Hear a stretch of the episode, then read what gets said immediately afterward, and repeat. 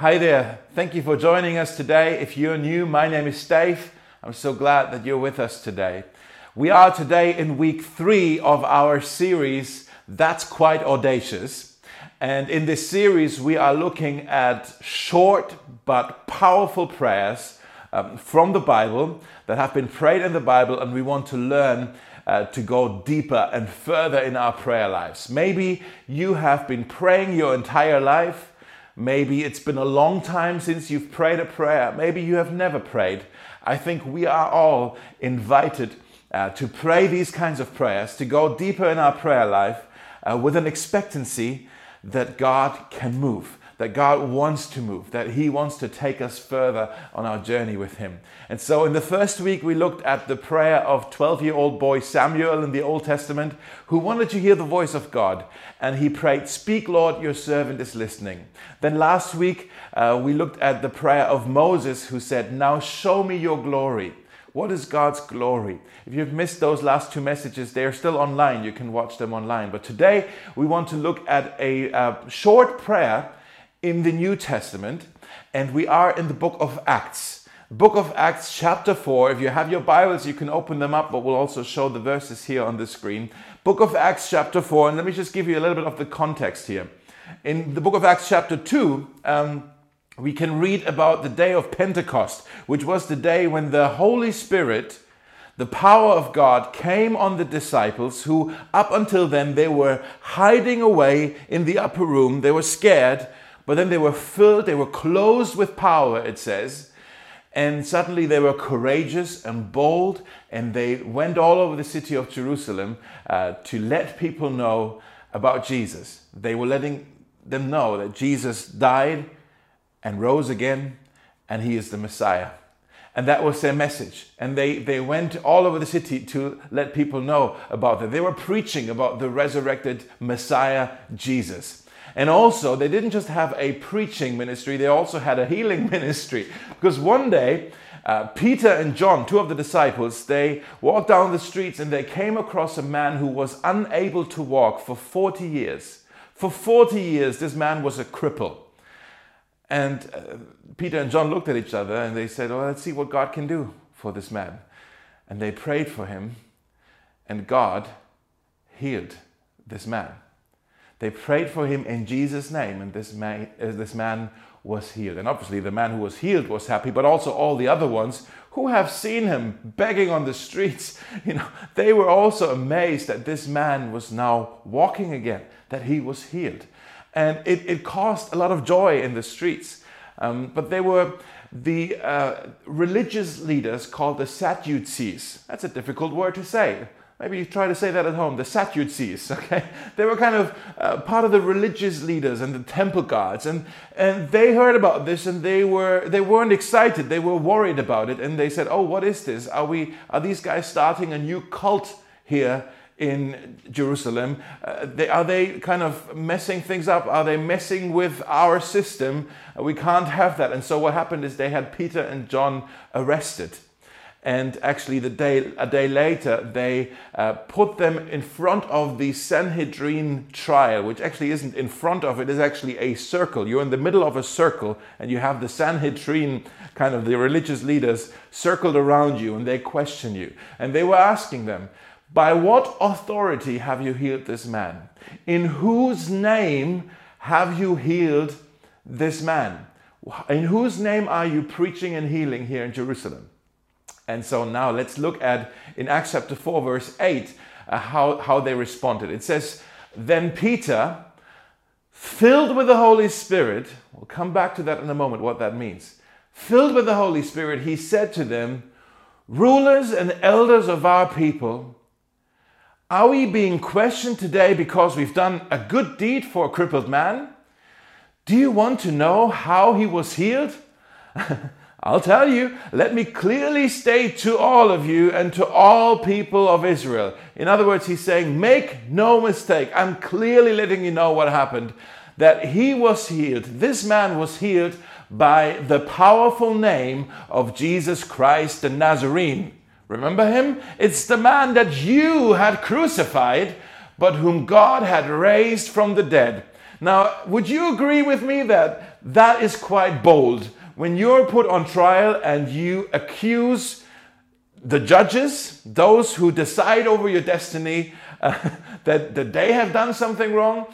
Peter, he, he was bold. He was saying, You guys killed him, this Jesus, but God raised him. And you also need to remember that the Sadducees, they actually did not believe, it wasn't part of their religious system that God would ever physically resurrect someone, ever. And so, what Peter was saying, he wasn't just saying to them, hey, you guys were wrong about Jesus. Looks like he's the Son of God after all. He's actually saying to them, all of your beliefs, everything you hold to be true, that's all wrong as well. You got it all wrong. It's quite courageous, this prayer. And then it says, the members of the council were amazed. They were amazed when they saw the boldness of Peter and John. I'm amazed looking at this the boldness of Peter and John. For they could see, it says, that they were ordinary men with no special training in the scriptures. Now, this word ordinary men, sometimes in other translations it says they were unschooled men, but really the Greek word here is idiotes. so let's be real what this is actually saying. For they could see that they were idiots with no special training in the scriptures. Now, but they had a problem. They had a problem here because obviously this crippled man was healed. It was undeniable. But at the same time, they didn't want another Jesus movement in the city. And so they didn't really know how, how to stop them. So they basically tried to intimidate them. They wanted to shut them down. They started to threaten Peter and John. And they said, Don't you ever talk about Jesus again. Don't you ever heal someone in Jesus' name again. If you do, if you continue, we will arrest you, we will beat you, we will kill you. Don't do it. This is our last warning. Ouch. Ouch. And so, what did Peter and John do? What did they do? They prayed. They prayed. But, but the prayer that they prayed is quite different to what I think I would pray in their situation. If it were me, I would pray, Lord, keep me safe. Lord, uh, send me some bodyguards. Lord, send me elsewhere. Lord, change my circumstances. But that's not what they prayed. Let's look at this audacious prayer that they prayed. They prayed, And now, O Lord, hear their threats and give us, your servants, great boldness. And that's our audacious prayer that I want to ask you to pray today, this week, and hopefully in the months and years to come. Make us bold, God. Give us courage, God. Why do we need courage? To, to do what? To, to go to our boss and ask for a raise, or to quit our job and start our own business, or to ask out the girl that we like, or to sign up for the Berlin Marathon, or to go on booking.com and, and book an exotic holiday somewhere where we will travel all by ourselves. Oh, that takes courage. No, it's not for any of these things. Give us, your servants, great boldness to proclaim your word. To pro- we need boldness to proclaim your word. And if I'm honest with you, I, I wouldn't describe myself as a very bold person in, in the Bible, in, in the book of Proverbs, it says, The righteous are as bold as lions. oh, that's not me. Uh, I, am not as bold as a lion. Peter and John, clearly, they were bold, they were courageous. Paul, the other apostle later, he was courageous. You know, he said things like, I am not ashamed of the gospel, for it's the power of God to those who believe. I'm not ashamed of it. And sometimes I think, if I'm honest, oh, sometimes I am ashamed of it. It's embarrassing. I like, it's, you know, but then I see these guys. I see all these people in the history of the church. You know, people who have gone before us. They were bold. I would probably say most of you, if not all of you who are watching this, you're probably more courageous than I am. Seriously, I'm not a very bold person, but this so this prayer make me bold. I find it a very honest prayer and I also find it a, a, little bit of an embarrassing prayer to pray. It's like, oh, here I am. I'm such a loser. I need to pray for boldness. Lord, I know I should have more courage, uh, but I'm such a wimp. and, you know, I have this image sometimes uh, of, of God who is disappointed because of my lack of courage. And he says things like, ah, I wish you were more bold. Ah, I wish you wouldn't have to ask for boldness. But then, you know what? I take great comfort in the fact that even Peter and John, after they have just demonstrated how courageous and how bold they were, even they had to pray for boldness. We all need to pray for boldness. Give us boldness. Give us boldness means they were scared. You don't ask for courage unless you are frightened. You don't ask for strength unless you are weak. You know, give us courage. And, and we need to understand boldness. Boldness is not the absence of fear. Boldness is moving forward in faith, even though it scares me to death. I don't let the fear stop me from moving forward. That's boldness. I am scared. I am fearful but I'm moving forward anyways. That's boldness. And so they asked for boldness. Let's look at this again. They prayed, and now, O Lord, hear their threats and give us your servants. Your servants. Remember when we talked about Samuel who prayed, Speak, Lord, your servant is listening. A servant, we said, is someone who puts, puts their yes on the table. They put their yes on the table. And that's what they did. They put their yes on the table. They were scared to death, but they put their yes on the table. They said, Lord, we want to be obedient to you. We want to do what you called us to do. Give us now your servants who say yes to you. Give us now great boldness to proclaim your word. Give us courage to be witnesses. Make us bold as lions. we want the world to know who you are and what you've done, Jesus. And then they also asked for God to move. They said, Stretch out your hand, O God. Stretch out your hand with healing power. May miraculous signs and wonders be done through the name of your holy servant, Jesus. Wow, what a prayer. Guys, let's pray this. This prayer, let's pray this over Mosaic. Let's pray this over our city. Stretch out your hand, O God, with healing power. May miraculous signs and wonders be done through the name of your holy servant, Jesus. And then it says, after this prayer, the meeting place shook, which means God was showing up. And, and here's how God answered their prayer they were all filled with the Holy Spirit. And then they preached the word of God with boldness. What I want to do today, guys, is I want to look with you at, at three encouraging truths about boldness.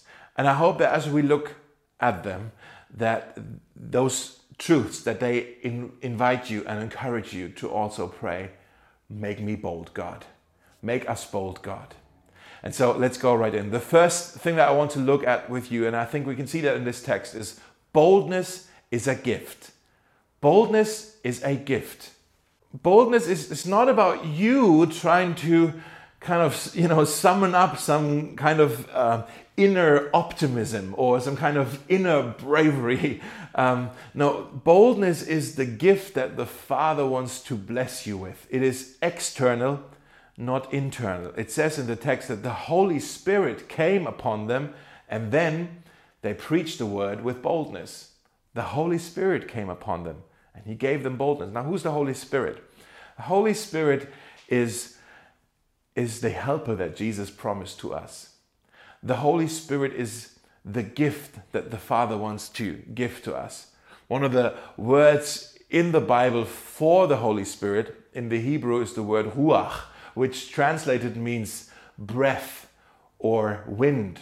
That's why in John chapter 20, for example, there's a verse where it says that Jesus breathed on his disciples and he said to them, Receive the Holy Spirit. Sounds a bit weird, maybe, but what happened here, there was a physical expression of a spiritual reality that the Holy Spirit, the Holy, what he is, is he's the life of Jesus breathing inside of us. And the Bible that says that the same power that raised Jesus from the dead lives inside of us. The Holy Spirit is more than an emotion. The Holy Spirit is a power, is a force inside of us. And we need to understand this, otherwise, we won't understand this prayer for boldness. This prayer is not about, oh, I need to kind of just believe in myself and summon up my optimism, my bravery, my courage. No, no.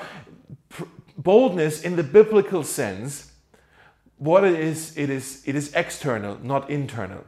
It's, it's not a personality trait. That's why you can have um, someone who's maybe by nature, they're generally more introverted or more shy or a bit more timid or more hesitant, but they can be bold in the spirit.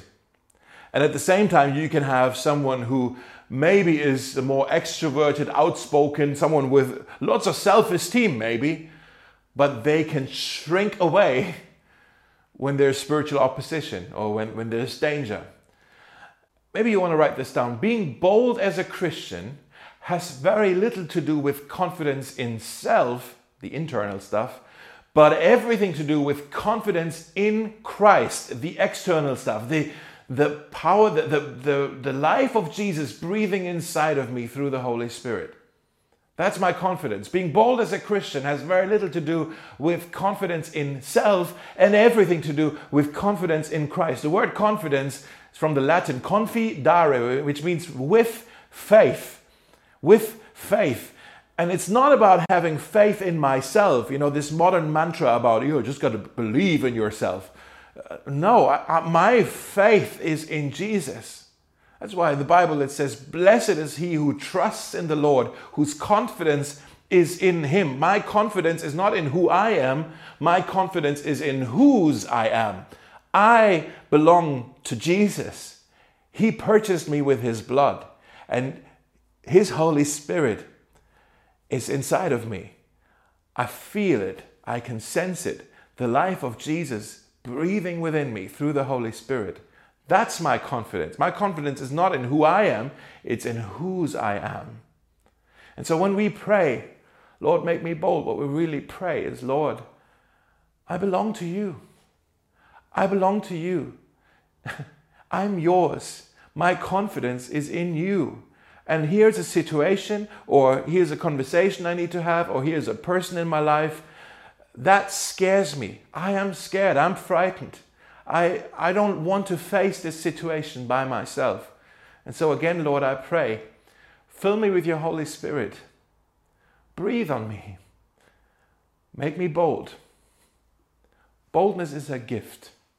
Number two, the second truth I want to look at is boldness helps us face our fears. Now, Peter and John, they prayed for boldness because they were scared. And I think most of us, we can relate to that, right? And so, what I want to do is maybe quickly run through three most common fears uh, that we have about uh, sharing our faith, about what we call evangelism, about, about speaking the name of Jesus to people who, who don't know him. Um, there are three common fears. Uh, and maybe you can identify with one or maybe all three of them. The first one, there's the fear of looking foolish, right? The fear of looking foolish, which is what if I embarrass myself? What, what, if, what if I'm laughed at? What, what, if, what if I lose my friends? Uh, what if I become unpopular? I remember I had a conversation the other day with someone who said, So, what do you do for a living? And I said, I'm a pastor for a church. And she looked at me, like, You're a pastor, but, huh? but you, you're so young and so modern. How are you a pastor? And, you know, for a moment I thought she's it's a compliment. I'm young. She doesn't see the gray hair. I'm young, I'm modern. but then I realized, man, this woman obviously has an understanding of Christianity that I think that is shared by a lot of people in the city who seem to think like Christianity, that's outdated. We've ditched that already quite a while ago. Why are you still a pastor? What a waste of time. You know, as if the, the gospel and, and Christianity has become something that's uh, that's foolish, that's outdated. Ah, we don't believe that anymore. That's from the past. And so anybody who's sort of uh, affiliated with Christianity also consequently is foolish and outdated from the past. Hmm. But the truth is, the gospel has always been foolish. It has not become foolish. It's always been foolish to those who don't believe. Paul writes about this to the Corinthians. He says, For the word of the cross is foolishness to those who are perishing, but it is the power of God to us who are being saved. The word of the cross is foolishness. It hasn't become something foolish. It's always been foolish to those who are perishing, to those who don't believe that we say we believe in the cross. And our leader, he died on that cross. He died for our sins. And we say that's the answer. That's crazy for people who don't believe what we believe. But for us who have received it, salvation, forgiveness, hope, future, for us it is the power of God. And yet we still we still don't we don't want to sound silly. We don't want to say anything that's foolish. We don't want to look silly. And we say like oh, i'm not sure I've, i lack the courage to share my faith or to uh, tell my story or to offer to pray with someone or to invite someone or bring someone to church with me. Uh, i'm not sure. I'd, I'd rather not cause any waves. I'd rather just sit still and fit in whether it's at work or at school or the neighborhood or at the coffee house or at the gym or wherever you are. I'd rather just fit in. But you know what I've discovered? Is that God loves it when we step out in faith. He honors it when we step out in faith. He honors our boldness. And it's almost like He uses our boldness, our courage, as a bridge for Him to move over and then touch another person's heart and do a miracle. What I'm saying is, when you're bold for Jesus, He will do miracles and you will be able to see them. You have no idea what, what, kind, what, what miracles God might set in motion out of one single act of bold, courageous obedience. But I also know until in my life, until my desire to see God move is greater than my fear of looking foolish, I will not see many miracles. Let me say that again. Until my desire to see God move is greater than my fear of looking foolish, until that happens, I will not see a whole lot of miracles. God loves to honor our obedience and, and move with signs and wonders. And so, what I've started to do is just ask myself questions. When, I, when I'm afraid of looking foolish, I ask myself, what's, what's the worst that could happen here? I may look stupid. What's the best that could happen here? God might do a miracle. God might save someone.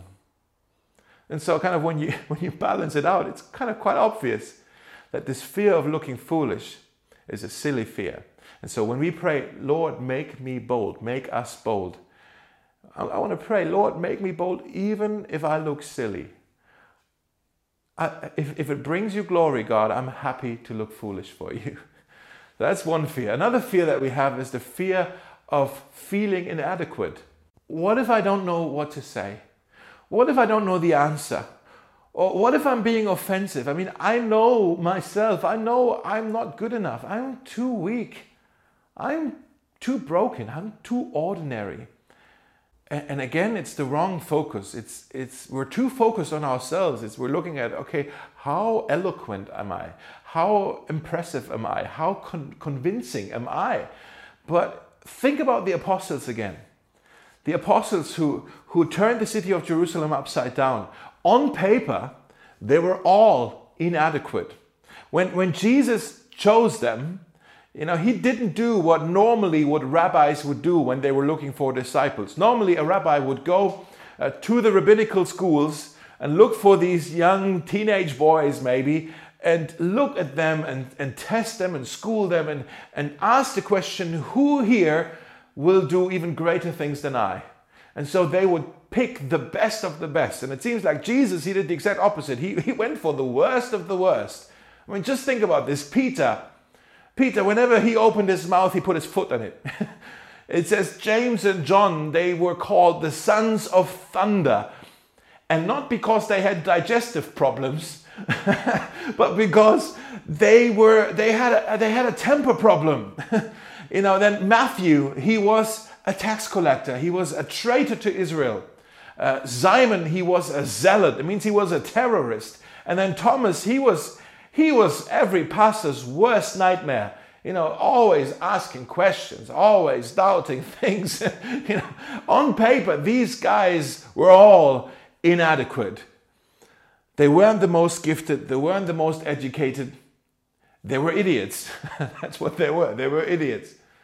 But God chose them and He put His Spirit inside of them, and His power was resting on them, on ordinary people. And they knew, and everybody knew, that their power was not from them, but was from God. And so when we pray, Lord, make us bold, what we pray is, Lord, your strength is made perfect in my weakness. I feel inadequate, but you're enough. Make me bold. Fill me with your Holy Spirit. And then maybe a third fear that we have is the fear of being forgotten. The fear of being forgotten. And that's maybe the most irrational of all the fears, but still to some of us, it's quite a real fear. And it's, it's saying, what if God forgets to help me? What if God does not come through for me? What if I'm putting my reputation on the line and I'm taking a risk? What if I'm doing that? I'm sharing my faith, I offer to pray with someone or I invite someone to church, and then God leaves me on my own. God leaves me alone. You know, there's a promise in the book of Matthew, chapter 28, towards the very end, when, when Jesus kind of had a final assignment to his disciples, and he said, Go and make disciples of all nations and then he also says, And I am with you always to the end of the age. I am with you always to the end of the age. Have you noticed that when Jesus asks us to do something, when he asked the disciples to do something, he rarely gave them reasons, but he gave them promises. We can see that here as well. You know, go into all the nations and make disciples. Oh, but why would we do that, Lord? I am with you always to the end of the age. He gives us promises that we can hold on to. In Ephesians 6, Paul says, The message may be given to me when I open my mouth to make known with boldness the mystery of the gospel. God will give you the words to say. He will give you the eyes to see, He will give you the ears to hear. He will be with you. He promised. And so when you pray, make me bold, God, make us bold, God, you're really saying, and, I will hold on to your promises. You are with me. I'm putting your promises to the test here. That's quite audacious to pray that. Okay, so we looked at boldness as a gift. We also looked at boldness helps us to face our fears. Maybe you can relate to some of those fears. And lastly, and very quickly, boldness is contagious. Boldness is contagious, and we can see that all over the book of Acts. We can see that all over the New Testament, all over the Old Testament. We can see that through our church history. We can see that today when we look around, that one person's act of boldness sparks boldness in those who are around him. And so, just to illustrate this uh, really briefly, let's move away from the book of Acts and actually move into a story in the Old Testament in the book of Samuel, first book of Samuel, chapter 14. And really briefly, that's a good illustration for how boldness can be so contagious. Uh, we can see here the story of Jonathan and his armor bearer the one who carried his weapons. Maybe you know the story. At that time, the army of Israel, they were with the army of Israel, they were at war with the Philistines. They were kind of constantly at war with each other, those two. And um, one day, Jonathan, he said to his armor bearer, uh, you know, without telling on the other ones, hey, let's go over to the camp of our enemy and let's just see what they're doing. And so they kind of um, sneak away from their army, and just the two of them walk over, and they're kind of they're kind of looking up on, on a hill or on, a rock where they are camping, and uh, and then they say, we can take them. they said, we, we can take them. He said, we should attack. And he said, maybe the Lord will help us. We should attack. And, and the armor says, armor bearer, he says to Jonathan, hey, I'm with you. Do whatever's in your heart. I'm going to go with you. And so Jonathan says, let's, let's, we're hiding here. Let's, let's move away so that they can see us too. We're actually giving away the, the, the moment of surprise, even. Let's, let's move away so they can see us. And if they are up there and they're saying, Come up to us so we can fight, that will be the sign that God will give them over to us, that he, God's going to give us victory. It's quite crazy. So they kind of step out of the shadow and they go like, hoo hoo, we are here. and the Philistines on top of that rock, they're saying, hey, come up to us if you want to fight. and they look at each other and it's like, all right, let's do that. And so they had to actually climb up, it says, on their hands and their knees, they had to climb up these rocks, which, if you think about it, that's a huge disadvantage because you don't have your weapon on you and once you kind of reach the top the enemy is already waiting for you. They know you're coming.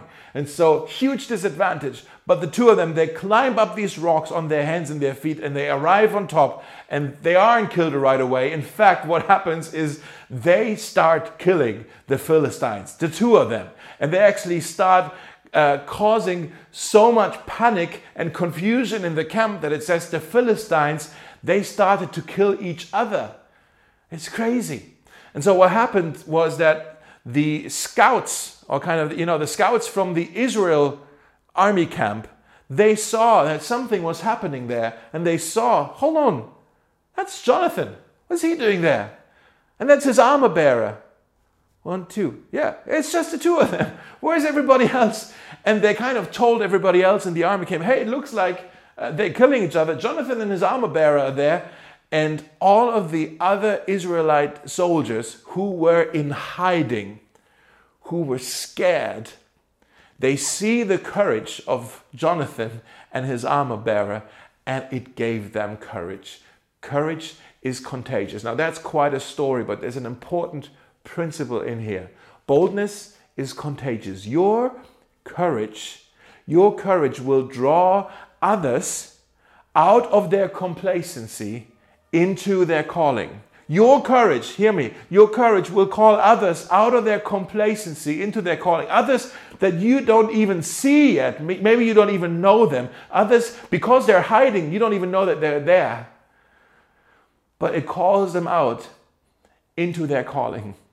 And so when we pray, Lord, make us bold, that's a prayer that's actually not just a prayer for me, for us, it's a prayer for us even those who are in hiding. What would happen if we as a church are filled with the Holy Spirit and He gives us this kind of boldness that it becomes contagious?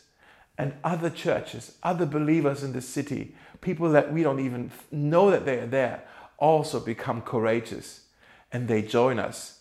Not in a battle where we kill, but in this mission of the kingdom of God where we can share Jesus with people, the hope of the world, who is the resurrected Messiah. Messiah.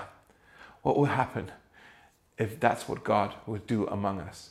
So, guys, let's pray this prayer. Make us bold. The kingdom of God is an adventure. The kingdom of God is calling you. And so this week, I want to encourage you to pray what Peter and John were praying. Oh Lord, give us great boldness to proclaim your word. Stretch out your hand with healing power. May miraculous signs and wonders be done through the name of your holy servant, Jesus. We pray this full of expectancy and in your name, Jesus. Amen. Amen.